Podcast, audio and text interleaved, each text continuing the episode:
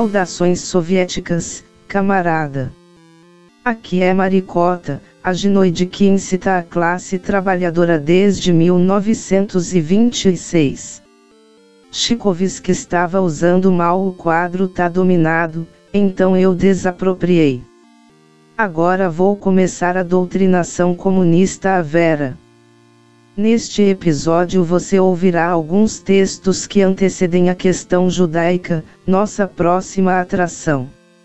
São eles, Reflexões de um jovem sobre a escolha de uma profissão, de Karl Marx, Sermão de F. W. Krumacher sobre o livro de Josué e dois sermões de F. W. Krumacher, de Friedrich Engels, Ordem do Gabinete sobre a Imprensa Diária, um correspondente do Kounichitsaito contra o Reinishitsaito, e por fim Atitude de Ervegiruga com os Livres, de Karl Marx.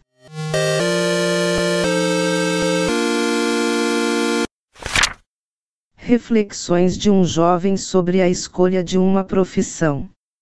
De Karl Marx. A própria natureza determinou uma esfera de atividade no qual os animais devem se mover, e eles pacificamente se movem dentro dessa esfera, sem tentar ir além ou sequer suspeitar de outra. Para o homem, também, a divindade concedeu um objetivo geral, o de enobrecer a humanidade e a própria divindade. Mas ela deixou para o homem a tarefa de buscar os meios pelo qual esse objetivo pode ser alcançado, deixou para os homens o trabalho de escolher a posição na sociedade mais adequada a cada um, a partir da qual cada indivíduo pode elevar a si mesmo e a sociedade. Essa escolha é um grande privilégio do homem perante o resto da criação, mas ao mesmo tempo, é um ato que pode destruir sua vida, arruinar seus planos e fazê-lo infeliz. Uma consideração séria dessa escolha é, portanto, a primeira tarefa de um jovem que está começando sua carreira e que não quer deixar suas questões mais importantes ao acaso. Todos possuem um objetivo em vista, o qual ao menos para o possuidor parece ótimo, e realmente é quando sua mais profunda convicção, a mais profunda voz de seu coração, pronuncia que se é ótimo. A divindade nunca deixa os homens totalmente sem um guia, ela fala suavemente mas com certeza. Mas essa voz pode ser facilmente afogada, e aquilo que tomamos como inspiração pode ser produto do momento, o qual outro momento pode, talvez, destruir. Nossa imaginação, às vezes, é incendiada, nossas emoções agitadas, fantasmas voam diante de nossos olhos e nós mergulhamos de cabeça nas mais impetuosas sugestões do instinto, as quais nós imaginamos que a própria divindade nos apontou. Mas aquilo que nós ardentemente abraçamos logo nos repeli e vemos toda a nossa existência em ruínas. Devemos, portanto, examinar seriamente se nós realmente fomos inspirados na escolha de nossa profissão, se nossa voz interior aprova isso, ou se essa inspiração é uma ilusão e o que tomamos como um chamado da divindade foi apenas autodecepção. Mas como podemos reconhecer essa ilusão sem rastrear a fonte da própria inspiração? O que é ótimo brilha, e esse brilho desperta a ambição, essa ambição pode facilmente ter produzido a inspiração, ou aquilo que tomamos como inspiração, mas, a razão não pode mais conter o homem que está tentado pelo demônio da ambição e ele mergulha de cabeça no que esse impetuoso instinto sugere, ele não mais escolhe sua posição na vida, em lugar disso, sua posição é determinada pelo acaso e pela ilusão.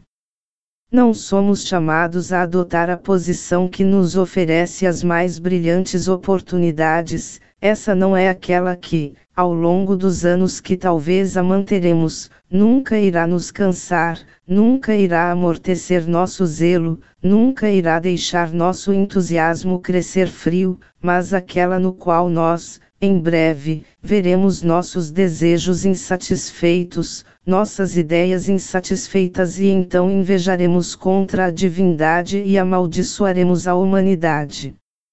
Mas não é apenas ambição que pode despertar entusiasmo repentino por uma profissão em particular, nós talvez a tenhamos embelezado em nossa imaginação e embelezamento é a causa em razão da qual isso nos parece o que a vida tem de melhor a oferecer. Nós não a analisamos, não consideramos seus encargos totais, a grande responsabilidade que nos impõe, a vimos apenas de uma grande distância e distância é algo enganoso. Nossa própria razão não pode nos guiar aqui, pois ela não é baseada na experiência nem na observação profunda, sendo enganada pela emoção e cega pela fantasia. Para quem então devemos nos voltar? Quem pode nos ajudar onde nossa razão nos trei? Nossos pais, que já atravessaram a estrada da vida e experimentaram a severidade do destino, nosso coração nos diz isso. E se mesmo assim nosso entusiasmo persistir, se nós continuarmos a amar uma profissão e crer que somos chamados para ela, mesmo após examiná-la a sangue frio, após termos considerado seus encargos e estarmos familiarizados com suas dificuldades, então nós devemos adotá-la, assim nem somos enganados pelo entusiasmo e nem a precipitação nos leva embora. Mas nem sempre somos capazes de atingir a posição para a qual acreditamos sermos chamados, nossas relações sociais têm, até certo ponto, começado a serem estabelecidas antes mesmo de estarmos em uma posição para determiná-las. Nossa própria constituição física é frequentemente um ameaçador obstáculo, que não deixa ninguém burlar seus direitos. É verdade que podemos tentar passar por cima disso, mas então nossa queda será ainda mais rápida, nós estaremos nos aventurando a construir em cima de ruínas, assim toda nossa vida será uma infeliz luta entre o princípio mental e o físico. Mas quem é incapaz de reconhecer os elementos conflitantes dentro de si próprio, como pode ele resistir ao tempestuoso estresse da vida, como ele pode agir calmamente? É, é a partir da calma, sozinha, que grandes atos podem surgir, ela é o único solo onde frutos maduros se desenvolvem com sucesso. Apesar de não podermos trabalhar por muito tempo e, raramente, felizes com uma constituição física que não é adequada à nossa profissão, o pensamento de sacrificar nosso bem-estar pelo dever, de agir vigorosamente apesar de sermos fracos, continua a surgir.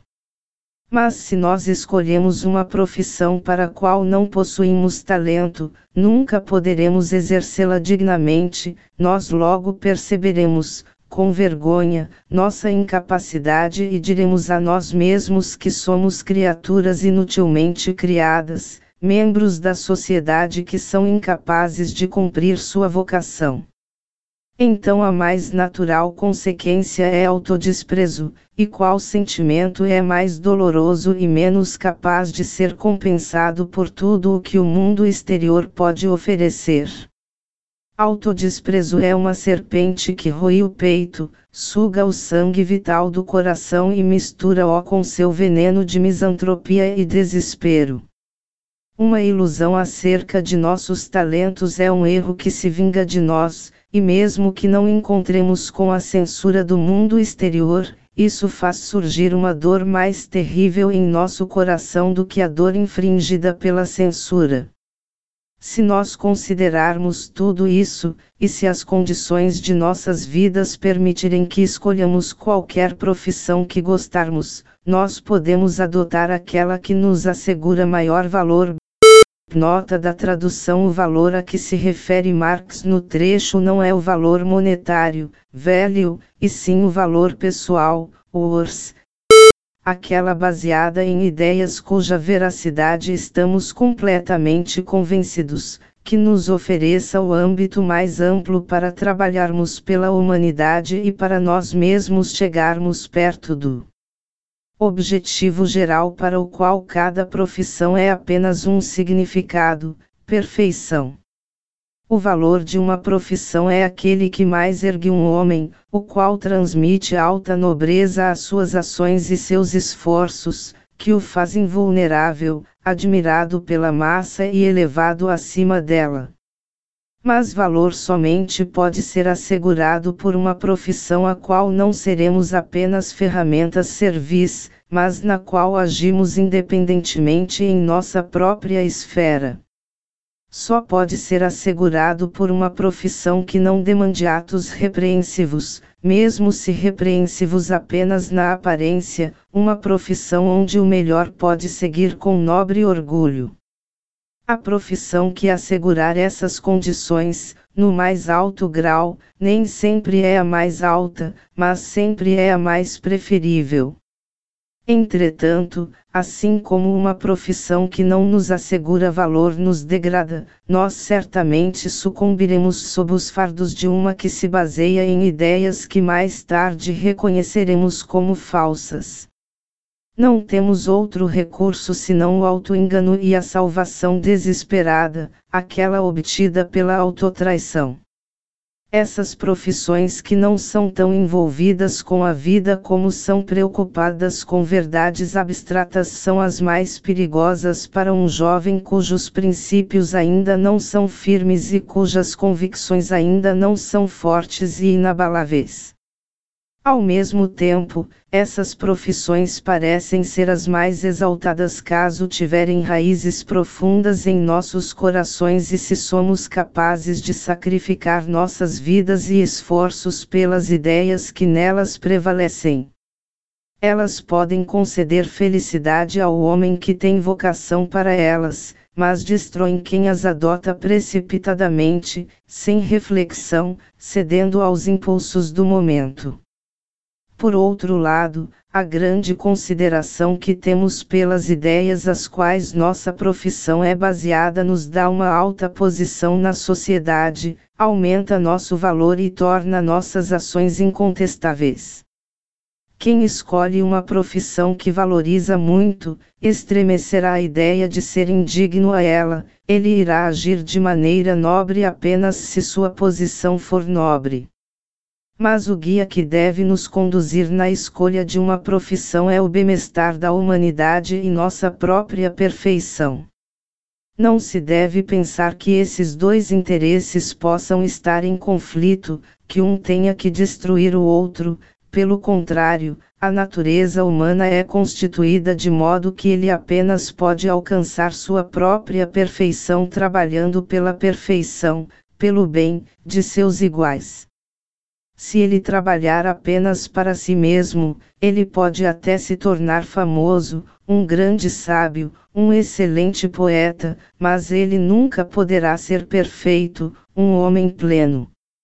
A história chama de grandes esses homens que se enobrecerão trabalhando pelo bem comum, a experiência aplaude como o mais feliz aqueles que fizeram o maior número de pessoas felizes, a própria religião nos ensina que o ser a quem todos devem se espelhar se sacrificou pelo bem da humanidade, e quem se atreveria a reduzir a nada tais julgamentos. Se escolhermos a posição na vida a qual podemos trabalhar pela humanidade, nenhum encargo irá nos pôr para baixo, pois esses encargos são sacrifícios pelo bem de todos, então não experimentaremos alegria mesquinha, limitada e egoísta, mas nossa felicidade irá pertencer a milhões, viveremos de ações silenciosas mas em constante trabalho, e sobre nossas cinzas serão derramadas quentes lágrimas de pessoas nobres. Sermão de F. W. Krumacher sobre o livro de Josué. De Friedrich Engels. Em um sermão recente em Elbarfeld sobre Josué capítulo 10 versículo 12 e 13, esse texto foi publicado na seção Kleine Chronik do Telegraph für Deutschland. Eggels também escreveu sobre o sermão de F. W. Krumacher em questão em sua carta para Wilhelm Greber em 30 de abril de 1839. Onde Josué ordena que o sol pare, Krumacher desenvolveu a tese interessante que os pios cristãos, os eleitos, não deveriam supor que, nessa passagem, Josué estava aceitando as visões do povo, mas deveriam acreditar que a terra fica parada e o sol gira em torno dela. Na defesa dessa visão, ele mostrou o que é expresso ao longo da Bíblia o chapéu de bobo que o mundo dará a eles por isso, eles, os eleitos, deverão alegremente colocá-lo em seus bolsos com os diversos que já receberam. Nós devemos estar felizes por receber uma refutação dessa triste anedota, que vem a nós proveniente de uma fonte confiável. Dois sermões de F. W. Krumacher de Friedrich Engels. Temos diante de nós dois sermões que causaram o outrora tão pio povo de Bremen a proibirem o fanático de Elbarfeld, F. W. Krumacher, de discursar novamente por convite na igreja de Street Ansgarius. Se o sermão ordinário no qual Deus é mencionado somente como o Pai do mundo ou o mais alto ser normalmente ecoa muito fluidamente, os textos dessas orações de Krumacher são esterilizantes, cáusticas, até mesmo aqua regia. Eles serão lidos com interesse apenas devido à originalidade demonstrada em se comunicar com a congregação do púlpito, eles mostram que Krumacher é um fanático de inteligência, abençoado com sagacidade e imaginação. Ao falar nessa feroz linguagem proveniente de uma real fé rochosa no cristianismo, ele pode ser posto sob dúvida. Nós acreditamos que Krumacher não é hipócrita, mas que ele se fixou nessa maneira de pregar meramente porque ele a aprecia e não pode agora abandoná-la. A perda, por causa do tom ordinário dos tom ordinário dos sussurros evangélicos sobre o amor e das pregações para as mulheres, é muito insípida. Isso se deve, no entanto, devido ao fato de que Krumacher é erroneamente enganado sobre o significado do púlpito se ele o leva em posto de inquisição. O que pode uma congregação levar para casa de tal sermão? Nada além de orgulho espiritual que é tão repelente no piedoso. Ele que pede da sua congregação nada além de fé, que meramente reitera esse chamado rígido em sinônimos e usa o resto do sermão para polêmicas atuais, irá espelhar muita autoconfiança, orgulho e virtude ortodoxa, mas pouco cristianismo. Krumacher parece estar metodicamente cumprindo sua tarefa de elevar cristãos no orgulho. A afirmação que espírito, sagacidade, imaginação, talento poético e ciência são todos nada perante a Deus é um clichê para ele. Ele diz: Há mais alegria no céu acerca de um pecador arrependido do que acerca do nascimento de um poeta. F. W. Krumacher, Polas Kinman Akdemsiniumsherzeit. Predict ele desenha tal quadro de importância no qual os mais pobres membros de sua congregação poderiam, inevitavelmente, se classificarem como mais altivos e sábios que Kant, Hegel, Strauss, etc., cujos nomes Krumacher constantemente execra em seus sermões. Não é possível que na raiz do âmago do ser de Krumacher haja tal ambição frustrada, um descontentamento por distinção. Há muitas mentes que lutaram pela altivez, falharam em consegui-la através da diligência, talento e trabalho duro e, então, acreditam que podem consegui-la, a coroa eterna, por uma única virtude da fé. Isso, e nada mais, podemos acreditar, explica a constante polêmica de Krumacher contra tudo que é famoso no mundo. É verdadeiramente doloroso encontrar nesses sermões tão poucos elementos leves, tão pouco patos, sentimento ou verdadeiro pesar. O tom do amor não pode vir facilmente de um fanático tão rígido. É, mesmo assim, há passagens que nos reconciliam com a natureza estranha do homem. Poucos sermões temos nos quais podemos achar uma linda passagem tal como a que se segue. Sim, amigos, o mundo não termina onde a tempestade grita na margem distante do mar, ou onde a lua em lamento anda no alto e as estrelas silenciosas olham tristes para a terra. Além disso, há uma outra, maior e mais brilhante região. Oh, é melhor estar lá do que aqui. As rosas deles não são carregadas para túmulos, o amor deles não tem medo da separação, não há uma gota de amargura na taça de alegria. Esse mundo existe tal como é verdade que o Senhor Jesus visivelmente ascendeu a ele. F. W. Krumacher, das letras Tigerist.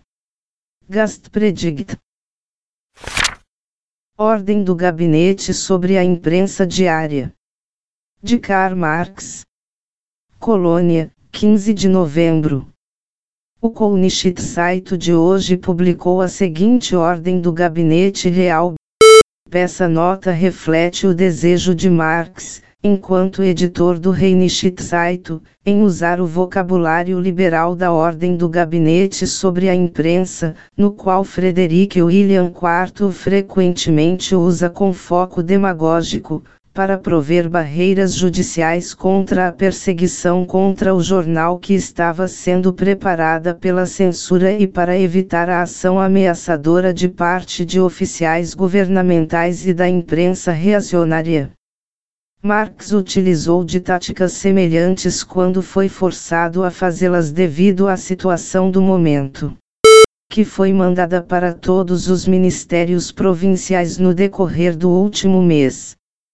Eu tenho, frequentemente, destacado a tendência da má parte da imprensa diária em manipular a opinião pública em assuntos de grande interesse, através da disseminação de mentiras ou de fatos distorcidos. Ela deve ser contida através da comparação de cada falsa notícia com a verdade, graças à publicação de uma errata publicada no mesmo jornal culpado da falsificação.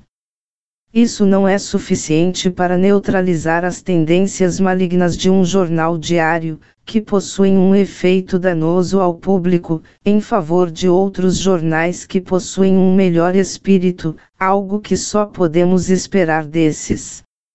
O veneno da corrupção deve se tornar inofensivo em todos os lugares em que estiver presente, isso não é apenas o dever das autoridades perante o público leitor que é exposto ao veneno, mas também, ao mesmo tempo, é o meio mais efetivo de destruir tendências à manipulação e à mentira assim que elas se manifestarem ao pedir que os editores publiquem o julgamento delas. Eu, então, notei com desprazer que pouco ou nenhum uso foi feito desses meios, que são tão legítimos como essenciais, para coibir manifestações degeneradas de parte da imprensa. Se as leis atuais não conseguiram estabelecer a obrigação dos nossos jornais em publicar sem objeções, sem comentários ou notas introdutórias todas as correções factuais enviadas oficialmente a eles, eu espero que o Ministério Estatal envie propostas para a legislação suplementar. Se, no entanto, ela já está adequada para o propósito, é a minha vontade que ela seja vigorosamente implementada pelos meus magistrados pela proteção da lei e da verdade, e eu recomendo isso, não apenas para os ministérios, mas em particular para a atenção imediata dos oberpresidentes, para quem o Ministério Estatal deve dar diretrizes para esse fim. Acredito que o julgamento nobre, leal e admiravelmente franco, em qualquer lugar que for publicado, não deva ter sua liberdade de expressão reduzida e que a verdade deva sempre ser o menos restringida possível na esfera da discussão pública, e que o espírito que emprega as armas da mentira e da manipulação seja o mais severamente restringido para que a liberdade de expressão não seja traída em seus frutos e que suas bênçãos não sejam mal utilizadas. Sansouci, 14 de outubro de 1842. Assinado, Frederick William. Nós nos apressamos o mais urgentemente possível para comunicar a ordem do gabinete real acima para os nossos leitores porque nós a vemos como uma garantia para a imprensa prussiana. Todo jornal leal só pode ser visto como um suporte significante do governo se fatos mentirosos ou distorcidos, cuja publicação não pode sempre ser evitada mesmo com grande controle do conselho editorial, são corrigidos por uma fonte autorizada. Por essas explicações oficiais, o governo não só garante certa correção histórica do conteúdo factual da imprensa diária, mas também, o que é mais importante, reconhece o grande significado da imprensa através da participação positiva, que restringe para campos menores a participação negativa através da proibição, supressão e censura. Ao mesmo tempo, a ordem do gabinete real pressupõe certa independência da imprensa diária, que sem se libertar das tendências de enganar, mentir, entre outras, não irá se desenvolver e se estabilizar como imprensa, nem possuir um julgamento nobre, leal e admiravelmente franco. A pressuposição real de certa independência da imprensa diária deve ser recebida pelos jornais prussianos como a maior garantia de sua independência e como uma expressão única da vontade real. Um correspondente do Kounichitsaito contra o Reinichitsaito. De Karl Marx. Colônia, 16 de novembro. O maior defensor da separação entre cidade e campo no Kounichitsaito levanta, novamente hoje, sua imponente voz e não é a província, mas o rei Nishitsaito que ele seleciona para ter a honra de ser a vítima de sua própria inteligência e de suas próprias ilusões. Nós acreditamos no bom homem quando ele diz que a sua leitura dos artigos sobre a Constituição Comum publicados no Reinishitsaito no café da manhã paralisou sua mente e o fez cair em sonhos confusos em demasia. Nós acreditamos que é bastante inconveniente para aqueles que conhecem bem Colônia e Bickendorf serem subitamente levados pelo Oriente, através da Grécia, Roma, Império Alemão, Gália e França e até mesmo por pensamentos que necessariamente parecem ser sofismas e truques dialéticos para a rotina de contato prático e de perspectiva bastante limitada. Nós não queremos julgar essa vivaz autocomplacente imperfeição por não ter cortesias moderadas pelas quais é capaz de se congratular por suas próprias conquistas, isso pertence ao caráter limitado da mente que considera suas próprias limitações como limitações e princípios do mundo. É, tal como nosso bom e bem-humorado amigo não cita nenhuma teoria, mas apoia a visão que uma teoria que já foi rejeitada e refutada em sua primeira apresentação pode, tal como um requerente inoportuno, conseguir seus objetivos se tem a obstinação de sempre retornar, Assim, nosso amigo, fiel aos princípios estabelecidos a respeito dos artigos de jornais, espera os efeitos de seu raciocínio correto e bem construído não por causa do mérito deles, mas sim por sua repetição, assim não sobra nada. Para nós que não seja banir do mundo real o pouco de fantasia que veio para ele no sono e nos sonhos confusos e assim contribuir, dentro do nosso alcance, para eliminar a crença recém-reavivada em fantasma, que são famosos em confundir seus sonhos sobre objetos com os próprios objetos. Nosso sonâmbulo viu em um sonho como os camponeses foram alertados pelo rei Nishitsaito para marchar com espadas e enxadas nas cidades por causa das intenções tirânicas urbanas. Em seus intervalos de clara consciência, nosso sonâmbulo terá que concordar consigo mesmo que as cidades não mentem no Kounishitsaito, que nós rejeitamos sua interpretação arbitrária das intenções citadinas e que, finalmente, um trabalho que vai além da perspectiva de alguém que conhece bem Colônia e Bickendorf é menos capaz de provocar o camponês para pegarem espadas e enxadas já que provavelmente apenas fazem seu papel de exemplo dado pelas visões sem preconceito desenhadas da vida e relações práticas. Em seu despertar, nosso sonâmbulo irá além de qualquer suspeita colocar que o tal correspondente do Kounishitsaito não distorceu a verdade, que provocara insatisfação com o Kounishitsaito que gerou a oposição contra o jornalista contemplativo. Não é levantar insatisfação e frenesi entre partidos contra o Estado, ou que não apenas as cidades mentem no Kounishitsaito, mas o Estado e seus contribuidores estão envolvidos nisso. Nosso amigo ainda irá compreender que alguém pode ter a arrogância sem limites em irritar as produções literárias do momento sem desafiar através de indícios investidas as autoridades estatais mais importantes, a quem ele responsabiliza não apenas por suas opiniões mas também por seus argumentos e por aqueles que gostam de criticar esse aliado com o atual nível da ciência alemã, será mais que uma convulsão se as teorias obscuras que se concebem como resultado da história mundial e a perspectiva geral da doutrina atual experimentarem o amargo destino de achar seus argumentos críticos dentro de visões sem preconceitos retiradas da relação civil e da vida prática de alguém que conhece bem Colônia e Bickendorf. Esse senhor irá achar isso incompreensível que, ao defender a época dessa reforma e dessa magnitude literária conjectural, nós consideramos as empreitadas atuais muito fragmentadas e, com sua permissão, muito insignificantes no cultivo de seu sonho através de seu julgamento. Atitude de Ervegiruga com os livres. De Karl Marx Berlim, 25 de novembro.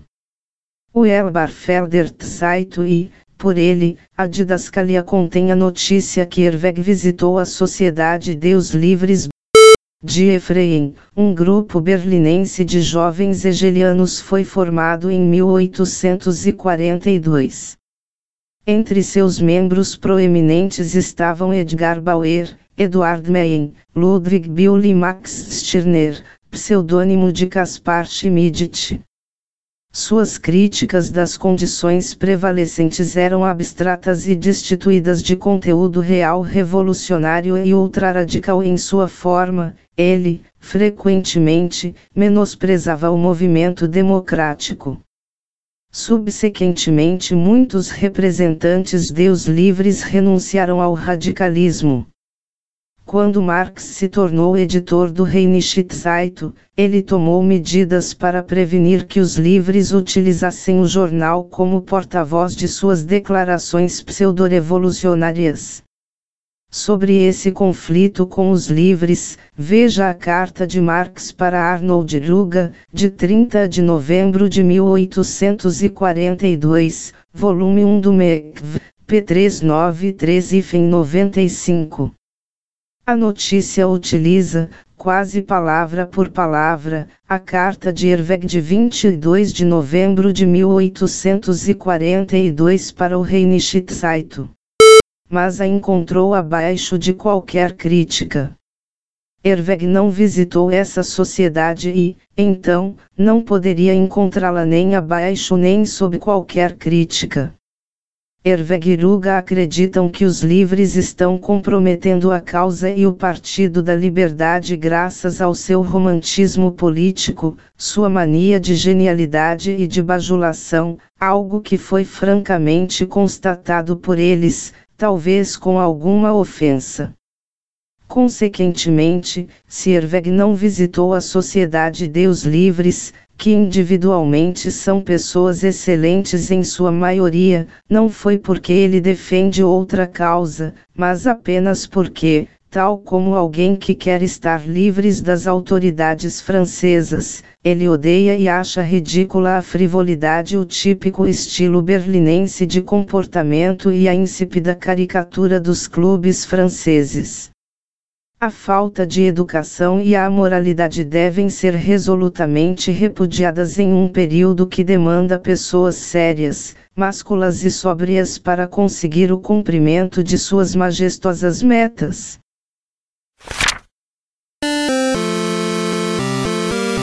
O ouro de Moscou secou e George Soras não tá nem aí, portanto precisamos capitalizar para derrubar o capital. Vá em apoia.se barra e ajude a causa. Deixe seu comentário. Mande sua carta para ociolevaalvisiopodcast.gmail.com Pi pra gente no arroba ociocast. Nos dê seu coração em arroba ociocast.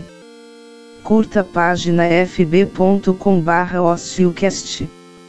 Não temos nada a perder a não ser nossos grilhões. É tudo nosso.